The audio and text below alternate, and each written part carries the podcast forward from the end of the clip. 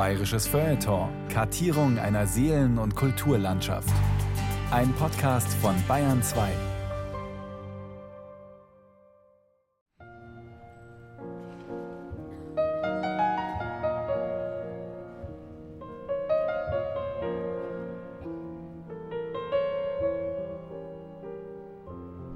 Die Wahrheit ist etwas Großes, Ewiges und Allumfassendes. Eine regionale Angelegenheit ist sie jedenfalls nicht. Große Wahrheiten lauten: Eins plus eins ist zwei. Aller guten Dinge sind drei. Jeden Morgen geht die Sonne auf. Trotzdem hauen sie niemanden vom Hocker. Sie Sind halt Und das ist oft ziemlich langweilig. ungeschminkt, eben. Was ist Wahrheit? fragte einst Pontius Pilatus, überließ Jesus von Nazareth den Wahrheiten seiner Ankläger und verließ gähnend die Veranstaltung. Was er anschließend tat, wissen wir nicht. Zwei mögliche Handlungen böten sich an. Erstens, er ging nach Hause und legte sich schlafen. Verständlich. Nach all dem Stress mit einem Mann, der behauptete, die Wahrheit käme vom Himmel. Zweite Möglichkeit, er ging in seine Lieblingskneipe, suchte sich den Tisch, an dem die größten Plaudertaschen der Region zusammensaßen und ließ sich genüsslich nieder. Bei ihnen passten selbst die dicksten Kamele durch das Nadelöhr der Wahrheit, weshalb sich die Frage nach der Wahrheit erübrigte. Oder anders ausgedrückt, wenn die Wahrheit an sich überregional ist, so ist es Sache der Region, sie zu kneten und zu klopfen, zu salzen und zu pfeffern, mit Standpunkten, Sichtweisen und Spekulationen zu würzen, bis sie keine Wahrheit mehr ist, sondern Eine regionale Alternative? Finden, Fallen, Fake News. Jägerlatein auf Bayerisch. Von Thomas Kernert.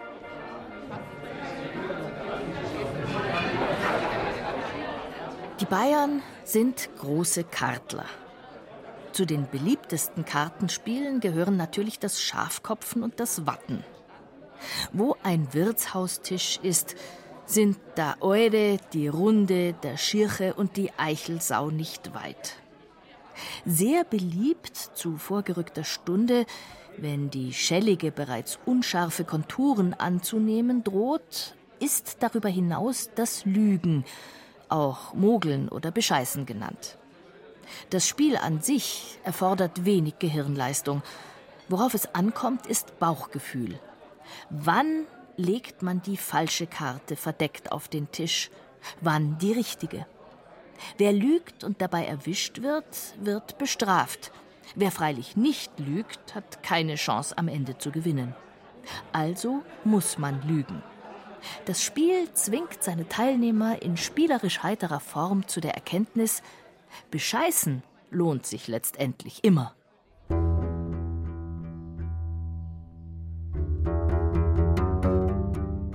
Bereits Sokrates, von dem angenommen werden darf, dass er sich weder an bayerischen Wirtshaustischen herumtrieb noch je log, stellte in einem platonischen Dialog fest, dass der Lügner dem Aufrichtigen gegenüber im Vorteil sei. Wie letzterer könne er die Wahrheit sagen, er könne aber auch taktisch umdisponieren. Nur der Lügner weiß, wann er wo mit welcher Strategie zu Werke geht. Der Aufrichtige hingegen, gefangen in der naiven Idee, dass sein Gesprächspartner stets mit den gleichen Karten spiele wie er, besitzt unter diesen Umständen eindeutig die schlechteren Karten. Im alten Rom bedeutete griechisch kultiviert, geschmackvoll, elegant.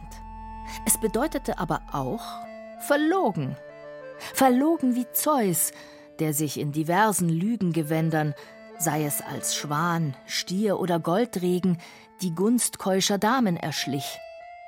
Verlogen bzw. listenreich wie Odysseus, der sich 20 Jahre lang durchs Mittelmeer schummelte. Der ältere Cato vertrat die Ansicht, dass den Griechen die Worte von den Lippen, den Römern indes aus dem Herzen kämen. Dies hinderte letztere freilich nie daran, neben dem Krieg vor allem die Rhetorik zu lieben, Eine Sportart, bei der es laut Tacitus vornehmlich darum ging, vera videatur, wahr zu erscheinen, nicht wahr zu sein. Doch kehren wir zum Karteln zurück. Selbstverständlich wollen wir an dieser Stelle mit keinem Wort behaupten, dass sich bayerische Kartenspieler auf dem moralischen Niveau von antiken griechischen Göttern oder römischen Demagogen befinden. Ein Spiel ist ein Spiel ist ein Spiel. Die Wirklichkeit hingegen ist bierernst. Und weil sie das ist und weder aus 32 noch aus 52 Blatt, sondern fast immer aus einem unüberschaubaren Geflecht höchst komplexer Irritationen und Wahrheitsabweichungen besteht, weiß der Bayer, dass er fast immer wie der Daiwe auf der Hut sein muss, will er sich nicht bratzeln lassen. Ein Spiel ist ein Spiel ist ein Spiel. Und eben deshalb die reine Wirklichkeit. In der Wirklichkeit hat der Wahrhaftige nur dann eine Chance, wenn er misstrauisch ist. Misstrauen funktioniert in etwa so wie eine Firewall gegen sich heimlich einschleichende Lügenprogramme. Arbeitet die Firewall effizient, so handelt es sich um ein sogenanntes gesundes Misstrauen. Der Bayer hat ein gesundes Misstrauen. Über drei Bestandteile muss ein gesundes Misstrauen mindestens verfügen. Erstens über Aufmerksamkeit. Theoretisch sehr korrekt, wenn auch etwas blauäugig, geht das gesunde Misstrauen davon aus, dass die Wahrheit der Normalzustand sei, weshalb die Lüge eine Störung impliziert. Störungen wiederum initiieren Veränderungen. Will heißen, der Lügende verhält sich plötzlich irgendwie anders. Seine Atmung wird schneller und flacher, seine Stimme lauter, sein Lächeln schiefer, seine Pupillen weiten sich, er blinzelt öfter, er fasst sich häufiger an die Nase oder kratzt sich hinterm Ohr. Um diese und viele andere, noch weit subtilere psychophysische Veränderungen wahrnehmen zu können, benötigt man entweder einen Lügendetektor oder Aufmerksamkeit.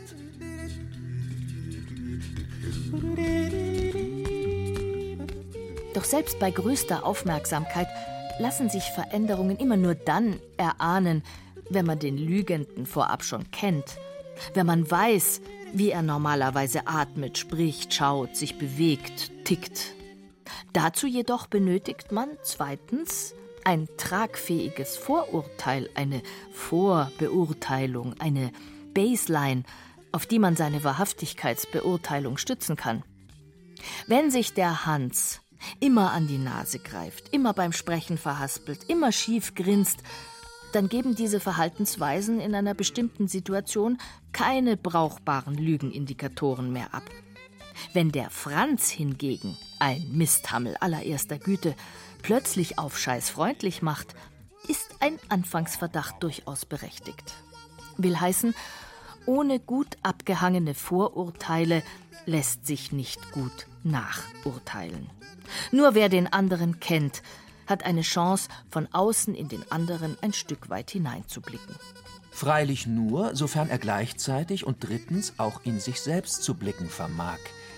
Dem anderen aufmerksam seine Vorurteile zu unterstellen, kann allein dem gelingen, der im anderen sich selbst zu erkennen vermag. Ohne Spiegelneuronen geht da gar nichts. Nur wer in sich selbst den scheißfreundlichen Misthammel zu ahnen vermag, vermag ihn auch im anderen zu wittern. Nur wer selbst lügen kann, weiß, wie der andere lügt. Dass in Bayern sehr viel gelogen wird, belegt unter anderem der Fall Adolfina Nitzel und Britonia Auers aus dem Jahr 1952. Was diesen Fall bis heute so erwähnenswert macht, verdankt sich vor allem der Tatsache, dass die beiden erwähnten Damen keine Trickbetrügerinnen oder Heiratsschwindlerinnen, keine Mataharis oder verdeckte Ermittlerinnen, keine Politikerinnen oder Pressesprecherinnen und noch nicht einmal ganz normale Frauen waren, sondern zwei Bräute Christi aus dem Kloster der armen Franziskanerinnen im niederbayerischen Mallersdorf. Dass Nonnen, noch dazu bayerische Nonnen, lügen können und dies in einem nicht ganz unbedeutenden Fall zum Schaden eines Dritten, halten selbst heute noch die meisten Bundesbürger für kaum vorstellbar. Nicht so das bayerische Innenministerium sowie der geistliche Rat und CSU-Landtagsabgeordnete Professor Wolfgang Prechtl aus Rottenburg an der Laber. Sie wussten es schon damals besser.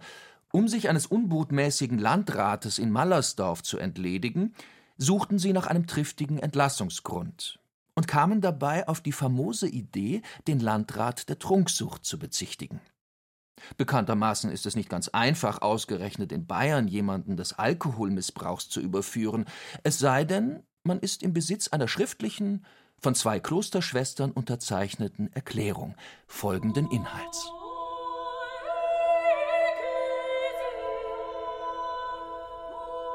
Herr Franz Höferer, gewählter Landrat von Mallersdorf, war in der Zeit von September bis inklusive Februar 47 als Gast in den Räumen des Klosters untergebracht. In dieser Zeit wurde wiederholt durch Befunde festgestellt, dass er durch übermäßigen Alkoholgenuss betrunken war und die Spuren dieser Trunkenheit offenkundig waren.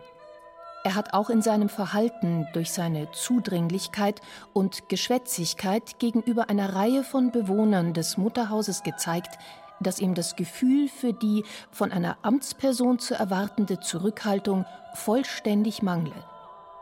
Durch seine Geschwätzigkeit und Renommiersucht hat er bei allen Personen, denen er sich zudringlich zuwandte, jede Achtung verloren. Gezeichnet Schwester Adolfina Nitzel. Gezeichnet Schwester Bretonia Auers. Die Rechnung ging auf, zumindest teilweise. Innerhalb von zwei Wochen war besagter Landrat seinen Landratsposten los. Dummerweise jedoch konnte der geschasste Franz Höferer in einem mehrjährigen Nachspiel vor Gericht mit ärztlichen Dokumenten glaubhaft machen, dass er aufgrund einer schweren Magenerkrankung seit Jahren schon keinen Alkohol mehr getrunken hatte. Und so kam es, dass sich die beiden Klosterschwestern schließlich 1952 wegen Meineids verantworten mussten. Der Priester Professor Wolfgang Prechtl aus Rottenburg an der Laber kam ungeschoren davon. Bei einer Befragung durch den Staatsanwalt gab er an, er bedauere allein, dass es aufgekommen ist. 1958 erhielt er das Verdienstkreuz erster Klasse der Bundesrepublik Deutschland.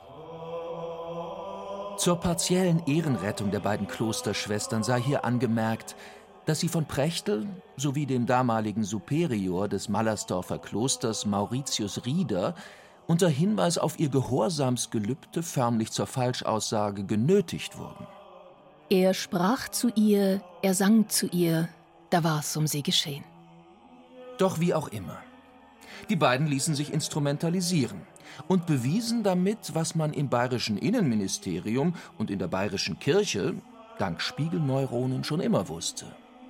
Wie im antiken Griechenland, wie im alten Rom, wie überall in und auf der modernen Welt wird auch in Bayern viel gelogen.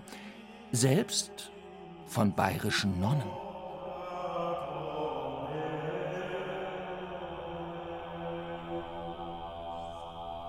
Womit klar sein dürfte, das gesunde Misstrauen hat hierzulande reichlich zu tun. Ständig muss es einsatzbereit sein und jede Aussage, jedes non- bzw. paraverbale Verhalten, jede Vertrauens- bzw. Sympathieattacke sogleich wahrheitskritisch hinterfragen. Das ist anstrengend, sehr anstrengend sogar, sowohl für das oder die Opfer, vielmehr jedoch noch für den oder die Täter, die Lügner.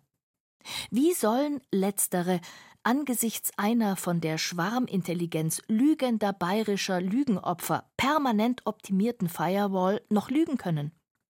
Wie sollen explizit ausgesprochene Unwahrheiten samt dazugehörigen Maskierungs- und Simulationsstrategien noch Erfolgschancen besitzen, wenn selbst Nonnen mittlerweile über ein hohes Maß an Täuschungskompetenz verfügen? Münden Misstrauen und Lüge derart nicht am Ende in eine Art Nullsummenspiel, in ein Ping-Pong-Spiel, in einen Eiertanz, bei dem alle um alle herumtanzen? Ein bisschen Voluntas ad Falendum, ein bisschen Täuschungsabsicht jedenfalls reicht schon längst nicht mehr. Für den heiligen Augustinus bildete besagte Täuschungsabsicht noch den alleinigen Kern der Lüge. War sie im Spiel, war der Tatbestand der Lüge und damit der Sünde erfüllt. Heute zückt der misstrauische Kunde sein Smartphone und geht ins Internet. Und schon platzen die Falschinformationen des etwas zu eloquent die zahlreichen Features des neuen Staubsaugers preisenden Verkäufers wie Seifenblasen. War da was? Sicherlich. Das Internet erlaubt nicht nur Faktenchecks, sondern auch und vor allem das glatte Gegenteil, nämlich das Lügen im Turbo-Megastil. Durch das World Wide Web hat der Betrug ganz neue Möglichkeiten bekommen. Jeder Ort der Welt steht heute zu jeder Zeit für intendierte Falschaussagen und Irreführungen jeglicher Art offen. Doch das ist eine andere Baustelle. Mehr dazu verrät das Bayerische Landesamt für Verfassungsschutz im Internet. Zehn Tipps, wie du dich nicht verarschen lässt. Von Extremisten, Spionen und Trollen in Social Media. Konzentriert man sich auf die gute alte Face-to-Face-Lüge, die analoge Lüge sozusagen, so steht ihr im Meer der Lügen das Wasser bis zum Hals. Mit anderen Worten, neue Lügen braucht das Land. Lügen, die weniger brachial und apodiktisch auftreten. Lügen, die zur Wahrheit nicht einfach nur Nein sagen, sondern vielleicht oder interessant oder warum nicht. Lügen, die nicht wie Elefanten im Porzellanladen der Wahrheit herumtrampeln, sondern sanft, geschmeidig und dünn wie Seidenpapier unter der Firewall des gesunden Misstrauens hindurchgleiten. Schon vor Jahrhunderten pries der Frühaufklärer Erasmus von Rotterdam jene alternative Art des Lügens und verglich es mit dem Weben der Spinne. Die Spinnenlüge verdeckt die Wahrheit nicht wie ein lichtundurchlässiges Tuch, sondern strukturiert sie feinmaschig um, setzt neue Akzente, schafft neue Verbindungen, zieht andere Schlüsse. Zwar will auch sie manipulieren, doch weniger mit den Mitteln der rigorosen Wahrheitsverleugnung, als vielmehr mit situativ kreativ angepassten Verschiebungen und kontextuell stimmigen Neuinterpretationen. Lüge muss nicht immer gleich als Peccata Mortalia, als Todsünde die göttliche Ordnung ins Wanken bringen. Sie kann auch als Peccatillum, als kleines Lügchen, an der richtigen Stelle richtig eingesetzt, ihre kleine, aber feine Pracht entfalten. Vom Diminutiv peccatillum stammt etymologisch übrigens die Bagatelle ab. Im Vergleich zur schriftlich fixierten Falschaussage unserer niederbayerischen Franziskanerinnen ist beispielsweise ein Direct Flight eine Bagatelle. Um genau zu sein, eine verpackte Bagatelle. Der Terminus Direct Flight ist, wie jeder Bayer weiß, der schon einmal, sagen wir, vom bayerischen Isar-Athen ins attische Chaos-Athen über Madrid, Zürich oder Kiew geflogen ist, kein Non-Stop-Flight, sondern eine Odyssee unter einer Flugnummer.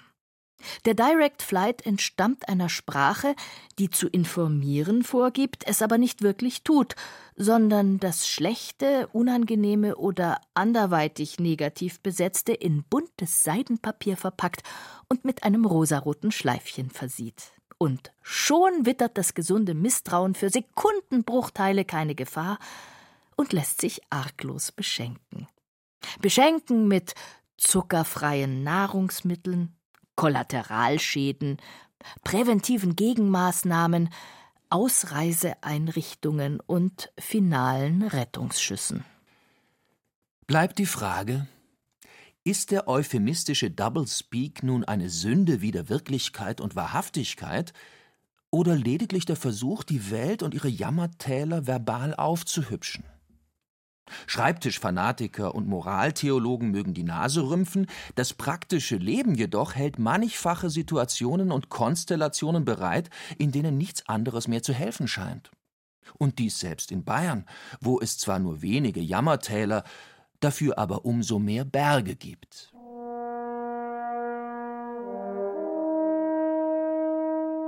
Nehmen wir zum Beispiel an, Sie werden bei schönstem Bergwanderwetter von ihrer besten Freundin aus Berlin oder Belitz heimgesucht. Selbstverständlich erklärt sie sich sogleich bereit, sie auf die Rofanspitze zu begleiten. zwei Stunden bergan mache ihr null Komma nix aus. Sie habe schon Wattwanderungen von vier und mehr Stunden absolviert. Halb deprimiert, halb amüsiert brechen sie also mit ihrer besten Freundin aus Berlin oder Belitz auf, um bereits kurz nach der Mauritzalm mit ersten Klagen über die Beschaffenheit des Terrains sowie die dadurch verursachten Beeinträchtigungen der Muskulatur und Gelenke ihrer besten Freundin aus Berlin oder Belitz konfrontiert zu werden.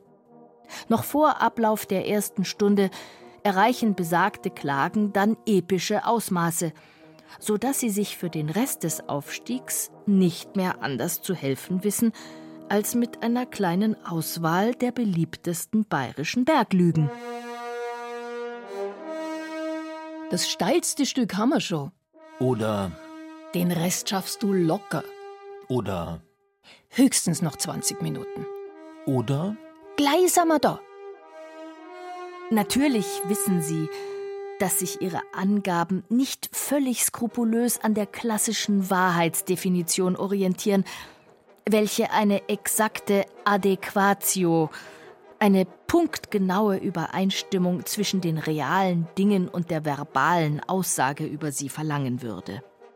Gleichwohl ist es immer wieder beeindruckend, mit welcher Inbrunst Menschen aus Berlin oder Belitz mit Muskel- und oder Gelenkproblemen bereit sind, bayerischen Berglügen Glauben zu schenken. Und dies nicht allein wegen der dünneren Luft – wie kleine Hündchen laufen sie ihnen nach, schlappern und lutschen an ihnen und apportieren sie. Und siehe da, schon ist der Gipfel erreicht und ein majestätisches Panorama lindert alle Leiden. Beim Karteln in der Erfurter Hütte ist dann alles wieder in bester Ordnung. Lügen kann so praktisch sein. Wesentlich steiler und anstrengender als im Rofan ist gemeinhin die Topographie in der Politik. Auch in ihr gilt es bisweilen, extreme Steigungen zu überwinden. Oft sind es gar überhängende Steilwände, über die die öffentliche Meinung und deren Multiplikatoren gehievt werden müssen, um aus diffusen Wahrnehmungen und Mutmaßungen so etwas wie Wahrheit entstehen zu lassen.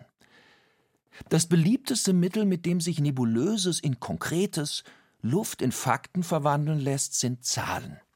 Natürlich wissen wir alle, dass man mit Statistik alles beweisen kann und ebenso das Gegenteil von allem. Und natürlich wissen wir auch, dass viele Statistiken über gähnende Abgründe balancieren. Und dennoch fällt es schwer, sich dem kristallinen Charme von Zahlen zu entziehen. Irgendwie sagen sie, geschickt eingesetzt, stets mehr aus als tausend Worte. Mit Zahlen statt mit erklärenden Worten balancierte beispielsweise der bayerische Innenminister Joachim Herrmann hurtig über die Wahrheit hinweg, als er in einem Bericht über die Sicherheitslage in Bayern im ersten Halbjahr 2017 einen Anstieg der Vergewaltigungen und sexuellen Nötigungen im besonders schweren Fall um 48 Prozent auf insgesamt 685 Fälle verkündete. Bei Taten, die Zuwanderern zugerechnet werden, sei die Zahl sogar um 91 Prozent auf 126 geklettert. Das klang, zumal vor dem Hintergrund eines tragischen aktuellen Falles im Landkreis Rosenheim, alarmierend und sollte auch genau so klingen. Eine Woche später stellte sich dann allerdings heraus, dass sich die 48 Prozent vor allem einer zwischenzeitlichen Gesetzesänderung verdankten, welche fortan die sexuelle Nötigung zu den Vergewaltigungen zählte. Tatsächlich war die Zahl der wirklichen Vergewaltigungen, der sogenannten überfallartigen Vergewaltigungen, statt um annähernd 50 Prozent um noch nicht einmal 5 Prozent. Von 68 auf 71 Fälle gestiegen. Bei tatverdächtigen Zuwanderern wuchs die Zahl von 9 auf 17. Was zwar erstens alles andere als beruhigend und zweitens immer noch um 17 Fälle zu viel ist, drittens aber die irritierenden 91 Prozent Zuwachs erheblich relativiert. Mit dem Tatbestand des vorsätzlichen Lügens hat diese Sternstunde der numerischen Irreführung selbstverständlich nichts zu tun. Bayerische Innenminister sind keine Anfänger, die sich bei nachweislichen Falschaussagen erwischen ließen. Eher könnte man sie als Verdichter, Verdeutlicher, Vergrößerer charakterisieren. Sollte man in einer Zeit, deren vorrangiges Grundgefühl das der allgemeinen Unübersichtlichkeit ist, für ein bisschen verdichten, verdeutlichen und vergrößern, sprich für ein bisschen bayerischen Klartext, nicht dankbar sein? Du darfst nicht lügen, und wenn die Welt darüber in Trümmer zerfallen sollte. Der moralische Rigorismus dieses Satzes des deutschen Idealisten Johann Gottlieb Fichte löste schon bei seiner Niederschrift im Jahre 1799 vorwiegend Kopfschütteln aus. Leben bedeutet nun mal auch Lügen. Und ein freies Leben braucht deshalb auch die Freiheit, sich dem Diktat rücksichtsloser Ehrlichkeit zu entziehen. Schließlich gibt es zahllose Situationen, in denen allein graduelle Wahrheitsverschiebungen mögliche soziale Konflikte entschärfen oder gar nicht erst aufkommen lassen. Man denke nur an das weite Feld der Höflichkeitslügen, an Lügen aus Rücksichtnahme, Gefälligkeit oder Sympathie, an Lügen, die Trost spenden wollen und sollen, an Lügen, die Unschuldige beschützen und Schaden vermeiden. All diese Unwahrheiten sind Zeichen sozialer Intelligenz. In Deutschland lügt man, wenn man höflich ist. Der freie Mensch darf aber durchaus auch aus rein egoistischen Motiven die Wirklichkeit neu interpretieren. Er darf es, weil er muss, weil er permanent dazu gezwungen wird, sich zu zeigen. Laut dem britischen Psychiater und Philosophen Ronald David Lang sind wir alle benebelte Kreaturen. Will heißen, keiner weiß von keinem genaueres. Weshalb jeder tausendmal pro Tag dazu gezwungen wird, sich in tausendfach abgestufter Form zu präsentieren. Oder wie Woody Allen es ausdrückte, 90 Prozent des Lebens besteht darin, ein Gesicht zu machen. Zu den ganz besonders freien Menschen in Bayern gehörten jahrhundertelang die Jäger. Gemeint sind nicht die modernen Forstbeamten und auch nicht die Freizeitjäger im Lodenoutfit, sondern die fürstlichen Jagdgesellen früherer Zeiten. Letztere waren genau das, was man in Bayern mit einem Unterton der Bewunderung, aber auch der Distanz als Wuide Hund bezeichnet.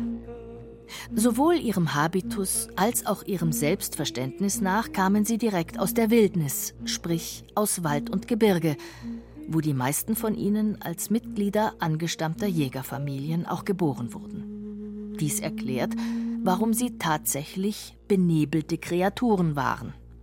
Im ständigen Abwehrkampf gegen Bären, Wölfe und Luchse agierten sie in weitgehend menschenleeren Räumen, umgeben von einer fast mafiaartigen Schweigemauer gegenüber der Außenwelt, welche sie nur sporadisch aufsuchten, um auch gleich wieder aus ihr zu verschwinden.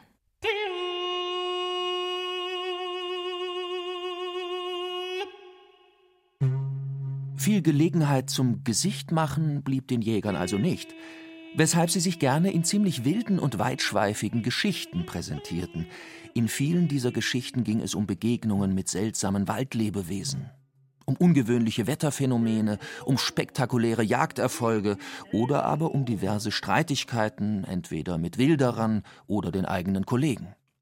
Ihre Rauflust war berüchtigt, ihre Schusswaffen oft das letzte Argument. Hinter vorgehaltener Hand wurden gerne auch die zahlreichen Erfolge bei hübschen Mägden, Sennerinnen und Waldfeen weitschweifig thematisiert. Wie richtiges Latein erforderte auch das Jägerlatein spezifische Kenntnisse. Kenntnisse erstens über das wahre Geschehen und seine Imponderabilien, Kenntnisse zweitens über das imaginierte Geschehen, das man weder mit allzu unrealistischen Attributen noch mit allzu holprigen Widersprüchlichkeiten überfrachten sollte. Und Kenntnisse schließlich drittens davon, wie viel man seinen Opfern zumuten darf, ohne dass diese den Braten riechen.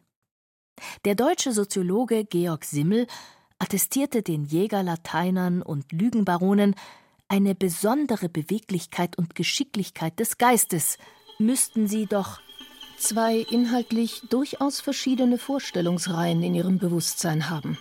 Ihre eigene wirkliche Meinung und diejenige, die sie nach außen repräsentieren. Durch dieses Doppelspiel bringe die Lüge insgesamt so etwas wie Bewegung in eine stets zur Verkrustung tendierende Gesellschaft. Indem sie die Wahrheit zur Disposition stellt, ermöglicht sie den Zuhörern ein distanziertes Nachdenken über sich, die anderen und die Welt, in der alle leben.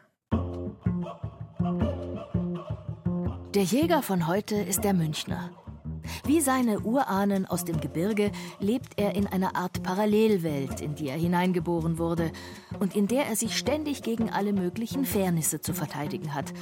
Nur dass letztere keine Bären, Wölfe oder Luchse, sondern Wuchermieten, Feinstaubbelastung und Lederhosenträger sind. Wie die Jäger von einst steht er mit der übrigen Bevölkerung Bayerns in eher losem Kontakt. Ab und an taucht er in irgendeinem Provinzkaff, in irgendeiner Provinzwirtschaft, am Ufer irgendeines Provinzbadesees auf und macht Gesichter. Dann erzählt er stark irreale Geschichten von der überwältigenden Schönheit Münchens, seiner Gemütlichkeit, seiner Sicherheit und seinem flippig hippen Lebensstil. Natürlich haben alle Nicht-Münchner den illusorischen Märchencharakter dieser Narrative längst durchschaut. Dennoch kann der Münchner seinen Logorö nicht unterbinden. Im Gegenteil. Längst gehört es in der Landeshauptstadt zum guten Gesicht, nicht nur Auswärtige, sondern auch einander mit Märchen über München imponieren zu wollen. Mit einer eher beiläufig geäußerten Feststellung wie so teuer ist München auch wieder nicht, signalisiert man beispielsweise einerseits, dass man selbstverständlich über ein konkurrenzfähiges Einkommen verfügt, andererseits, dass man als echter Stadtindianer weiß, wo die Schnäppchen blühen, und drittens, dass man eh vorrangig an immateriellen Werten Interesse hegt. Äußerst mondän und gleichzeitig sowohl sexy als auch unangepasst kommt das Geständnis rüber, dass man München eigentlich für viel zu sauber halte. Wer so etwas behauptet, will andeuten, dass er weder unter einem realen noch unter einem moralischen Putzfimmel leidet, sondern die Welt in ihrer Abgashülle und Sündenfülle tolerant und tiefenentspannt zu ertragen vermag. Diese selbstinduzierte Gelassenheit hört man besonders häufig in aufgeräumten Wohngegenden, wo dicke Türvorleger ihren Dienst tun und für jeden Gast Filzpantoffeln bereitstehen. Eine besondere Kategorie des Phantasmatischen, nämlich nonverbales Jägerlatein, präsentieren uns die in München so zahlreichen SUVs. Je enger die Straßen, je szeniger die Viertel, desto mehr Allradpanzer parken vor Cafeterien und Biosupermärkten. Ähnlich wie die üppig gepolsterte Daunensteppjacke im Country-Stil will uns der SUV etwas von Freiheit, Stärke und latenter Wildheit auftischen. Was ihm freilich nur rudimentär gelingt. Irgendwie ähnelt diese Kombination von tonnenschwerer Hochglanztechnik und nonkonformistischem Statement einer etwas zu dick aufgetragenen Lüge. Merke, nicht jede Hightech-Prothese macht aus einem zahmen Software-Ingenieur einen wilden Mann. Grundsätzlich gehören gesichtermachende Habituslügen zu den beliebtesten bayerischen Verfremdungsverfahren überhaupt. Der Durchschnittsbayer ist gern wer, am liebsten wer ganz Besonderer. Auch wenn er mitunter den Bioproleten mimt und auf erdig, kernig und unbehandelt macht, ist er in seinem Innersten doch von dem lebhaften Drang beseelt, eine Ausnahmeerscheinung zu sein, und dies nicht nur in der Weltstadt mit Herz. Christian Karl Gerhards Reiter kam aus Bergen im Chiemgau. 1978 mit 17 beschloss er sich in den USA neu zu erfinden und begann zu lügen, was das Zeug hielt.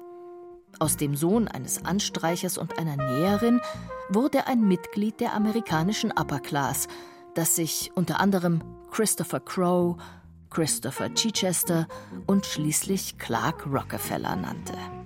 Er lebte in Connecticut, Kalifornien, New York und Boston, heiratete eine erfolgreiche Harvard-Studentin, lud zu exklusiven Cocktailpartys ein und sammelte Meisterwerke des abstrakten Expressionismus. Eigenen Angaben zufolge war er Filmstudent, NASA-Experte, Pentagon-Offizier, Wall Street-Broker, Verwandter eines englischen Lords sowie Spross des Rockefeller-Clans. Gerne erzählte er auch von seinen Freunden Steven Spielberg, Harrison Ford, George Lucas. Helmut Kohl habe ihn öfter besucht und mit Henry Kissinger und dessen Hunden sei er wiederholt spazieren gegangen.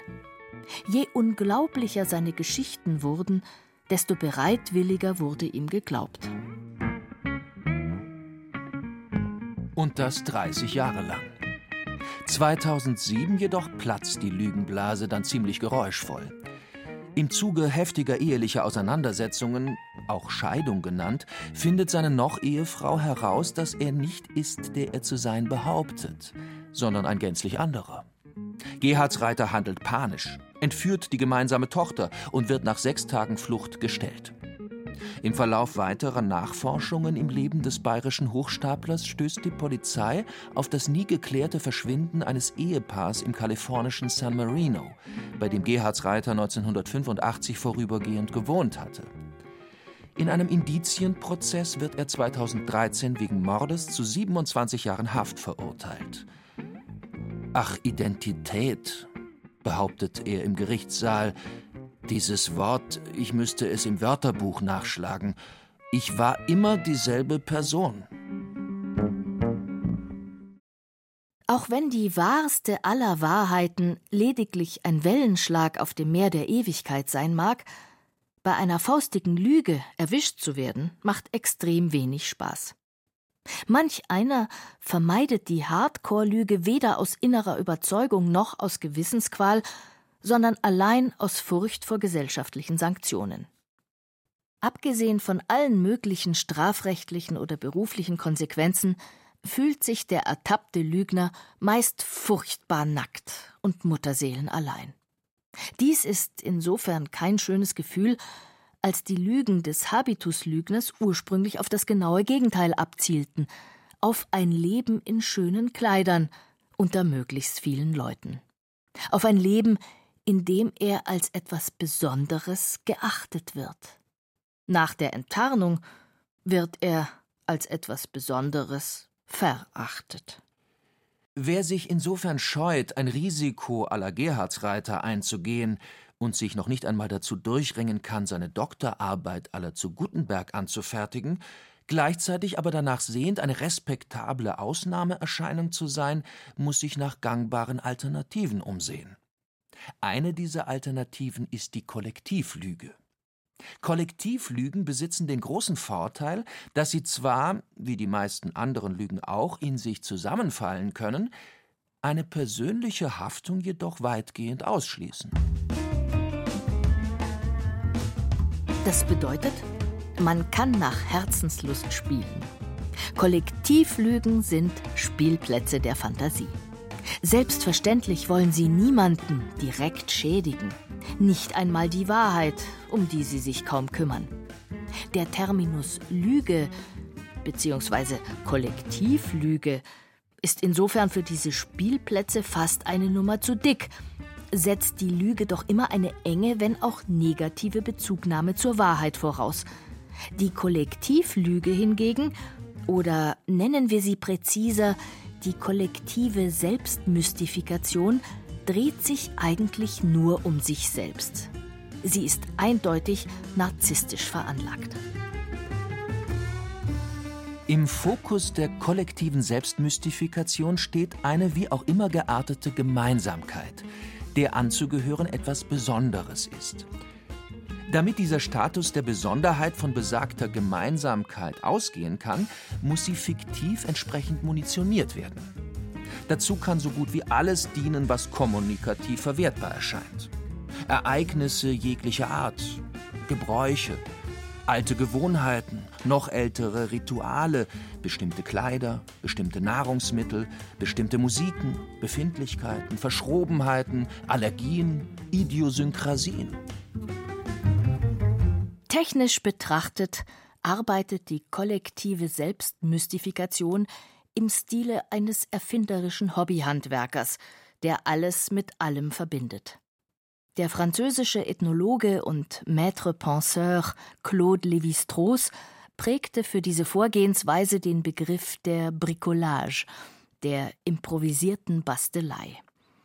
Im Gegensatz zum Ingenieur, dessen Bauteile pass- und zweckgenau konstruiert sind, fummelt sich der Bastler seine Konstrukte aus eher zufällig vorhandenen Resten zusammen. Das Resultat erinnert mitunter frappant an jenes disparate, seltsam zusammengebastelte Fabelwesen, das man in Bayern unter dem Namen Wolperdinger kennt.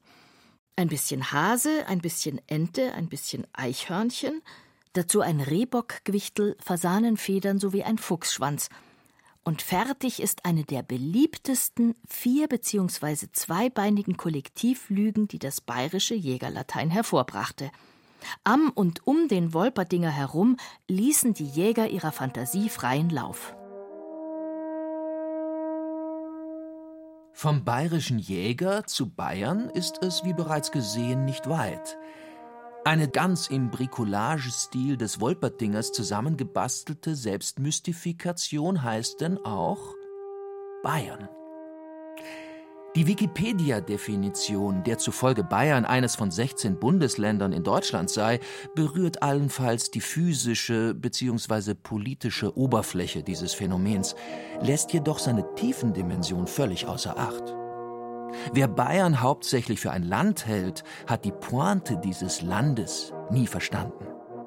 Vor aller Realität besitzt Bayern nämlich den Aggregatzustand einer Irrealität, die dazu dient, ihre Adepten mit Hilfe eines kunterbunten Sammelsuriums notdürftig zusammengekitteter Versatzstücke zu etwas Besonderem zu machen. Und dies fast ohne Lügen. Da so gut wie alles in Bayern in irgendeiner Form bereits fiktional unterfüttert bzw. überhöht ist, braucht man nur noch zuzugreifen. Man muss sich einfach nur als Bayer fühlen. Und schon kann man die Versatzstücke, die Readymates, die Objet trouvé der bayerischen Selbstmystifikation hemmungslos für sich in Anspruch nehmen. Apropos Readymates, apropos Objet trouvé. Beide Begriffe stammen aus der Kunstgeschichte und bezeichnen Alltagsgegenstände, die schamlos in neue Sinnzusammenhänge transferiert werden. 1917 beispielsweise stellte Marcel Duchamp ein handelsübliches Urinal in ein New Yorker Museum und sorgte damit für Schnappatmung unter den anwesenden Kunstsachverständigen. Heute zählt diese Aktion zu den Großtaten der neueren Kunstgeschichte. Und dies nicht zuletzt deshalb, weil sie einmal mehr die ebenso beunruhigende wie erfrischende Nähe von Lüge und Kunst auf dem Silbertablett präsentierte. Dass Kunst ein raffiniertes Spiel mit der anderen Seite der Wahrheit ist, weiß jeder Maler, jeder Schriftsteller. Eben deshalb schaffen sie Kunst und keine Sanitärkeramik. Dass die bayerische Selbstmystifikation ein sehr hypnotisches Gesamtkunstwerk ist, beweist, pars pro toto, die Lederhose. Natürlich ist sie eigentlich nur ein aus gegerbter Tierhaut bestehendes Beinkleid, dennoch aber kein bloßer Bekleidungsartikel, sondern ein passgenau der bayerischen Selbstmystifikation einverleibtes Objet trouvé. Niemand, selbst der preußischste aller saupreußischen Hanseaten könnte heute noch eine Lederhose anziehen, ohne dadurch sogleich in einen weiß-blau rautierten Kontext zu switchen. Will heißen, er, der Hanseat, muss weder lügen noch betrügen, noch blenden oder blöffen. Es ist die Lederhose, es ist Bayern, es sind die Zeichen, die für ihn lügen. Einer, der Kunst und Lüge, Märchen und Talmi, Glanz und Flitter mit besonders großem Geschick zu kombinieren wusste, war der bayerischste aller bayerischen Könige, Ludwig II. Dass ohne ihn der Freistaat heute in der Welt der Luftschlösser, Seifenblasen und rosaroten Lutschbonbons nur eine Fußnote wäre, dürfte unbestritten sein. Zwei Temperamente trafen sich in ihm, die ihn zu einem genialen Traumtänzer und Falschspieler reifen ließen: Diskretion und Draufgängertum. Ludwig verkündete seine Lügen nicht worldwide im Internet und auch nicht in pathetischem Marmor über der Donau thronend à la Valhalla, sondern auf einer kleinen Insel im Chiemsee oder einem Hügel im hintersten Allgäu. Ludwig baute nicht für das Publikum, den Staat oder irgendeine offizielle Angelegenheit, sondern für sich und sein zutiefst verletztes Selbst. Was er dabei freilich auf die Beine bzw. Inseln bzw. Hügel stellte, besaß Wucht und Gewicht. Man kann zur Ästhetik der Zuckerbäckerei stehen, wie man will. Neuschwanstein lässt aus fast allen Perspektiven keinen anderen Kommentar zu als Mielexter Marsch. Und noch etwas lässt sich sagen. Der Großmeister der schönen Lüge war ganz bestimmt kein Feind der Wahrheit, sehr wohl aber ein Feind der Wirklichkeit. Um diese von ihm als skandalös falsch empfundene Wirklichkeit ein Stück weit wieder wahrzumachen, bediente er sich im Zeitalter der Landschaftsgärten, der Panoramen, Wachsfigurenkabinette, Schattenrisse und Gipsabdrücke des hochherrschaftlichen Kulissenzaubers und der schönen Lüge, geboren aus dem Geiste der Wagnerschen Musik.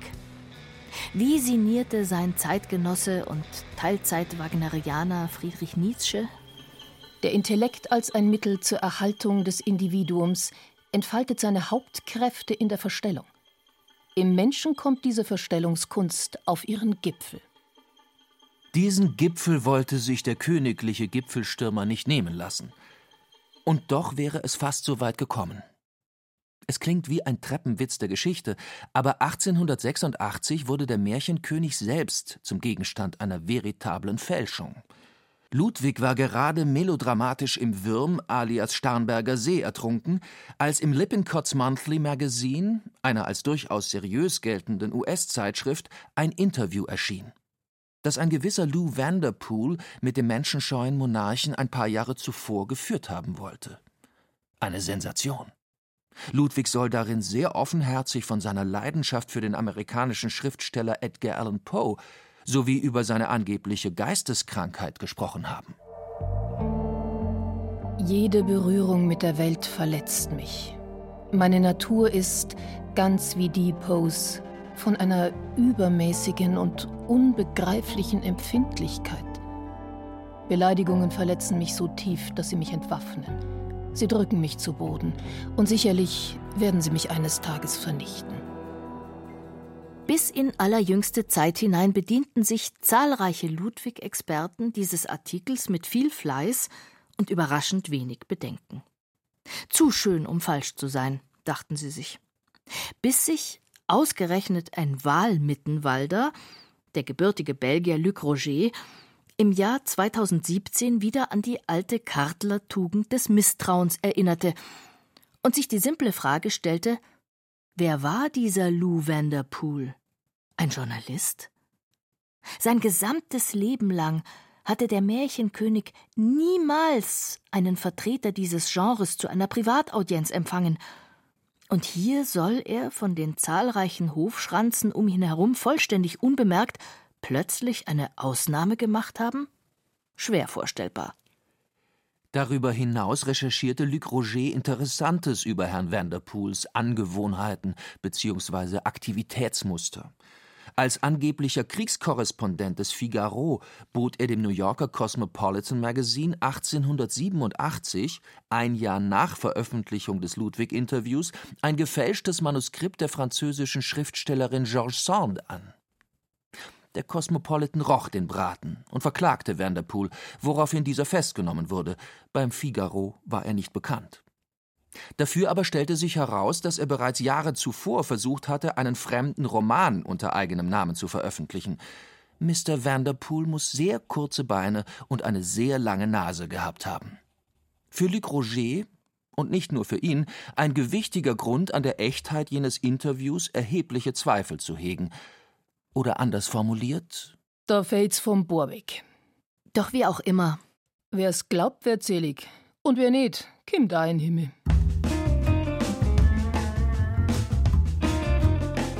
Die himmlischen Qualitäten der bayerischen Selbstmystifikation berühren derartige Fake News natürlich nur am Rande. Weder kann man mit ihnen einen Wolperdinger fangen, noch Bayerns Selbstbildnis ernsthaft trüben. Dazu ist es zu stabil, zu wetterfest, zu gut antrainiert.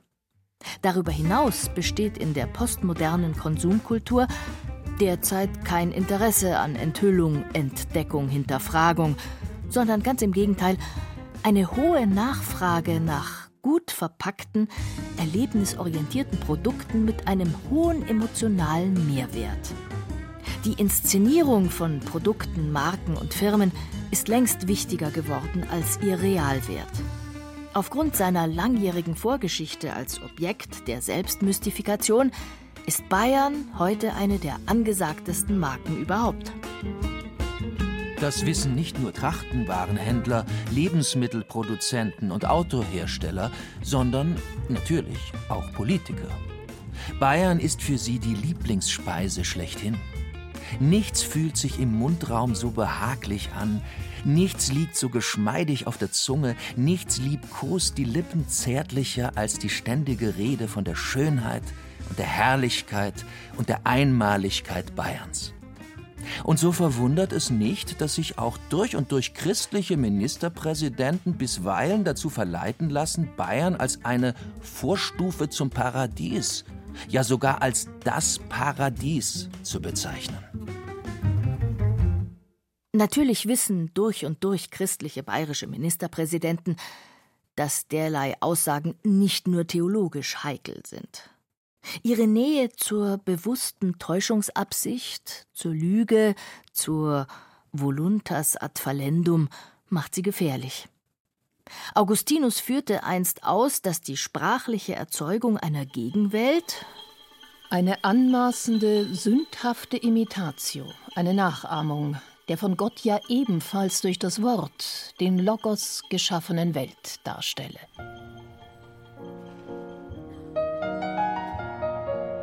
Wer also Bayern mit Worten in die Nähe des Paradieses rückt, entwirft bei aller Liebe eine sehr eigenwillige, sehr regionale Gegenwelt. Doch andererseits, was ist Wahrheit? fragte einst Pontius Pilatus, ging in seine Lieblingskneipe, suchte sich den Tisch, an dem die größten Plaudertaschen der Region zusammensaßen, und ließ sich genüsslich nieder.